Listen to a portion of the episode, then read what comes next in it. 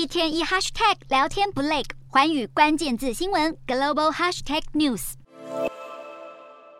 镁光灯闪不停，英国哈利王子和妻子梅根现身纽约，希望联谊奖领取反种族歧视奖项。梅根穿上一袭露肩的 LV 白色礼服，还戴上已故婆婆戴妃要价九万美元的蓝宝石钻戒。但两人在领奖前早就已经攻占媒体版面。影音平台八号会公布哈利和梅根的纪录片，在此之前先释出宛如核弹级的两段预告，向王室宣战，但被英国媒体揪出移花接木。这一幕成群结队的狗仔抢拍照，想要呈现出哈利和梅根被大批媒体跟拍。哈利还说自己必须尽全力保护他的家人，但其实照片根本是2011年电影《哈利波特》在伦敦的首映会。究竟这一部未演先轰动的纪录片，英国民众买不买单？有人则认为，英国女王前不久才刚辞世，哈利的父亲查尔斯国王也才刚刚登基没多久，两人并不适合在这个时间点发布锁定王室的纪录片。传出哈利的哥哥威廉王储已经厌倦王室不抱怨、不解释的做法，如果纪录片上线后有任何不实内容，威廉将会亲自回击，让哈利闭嘴。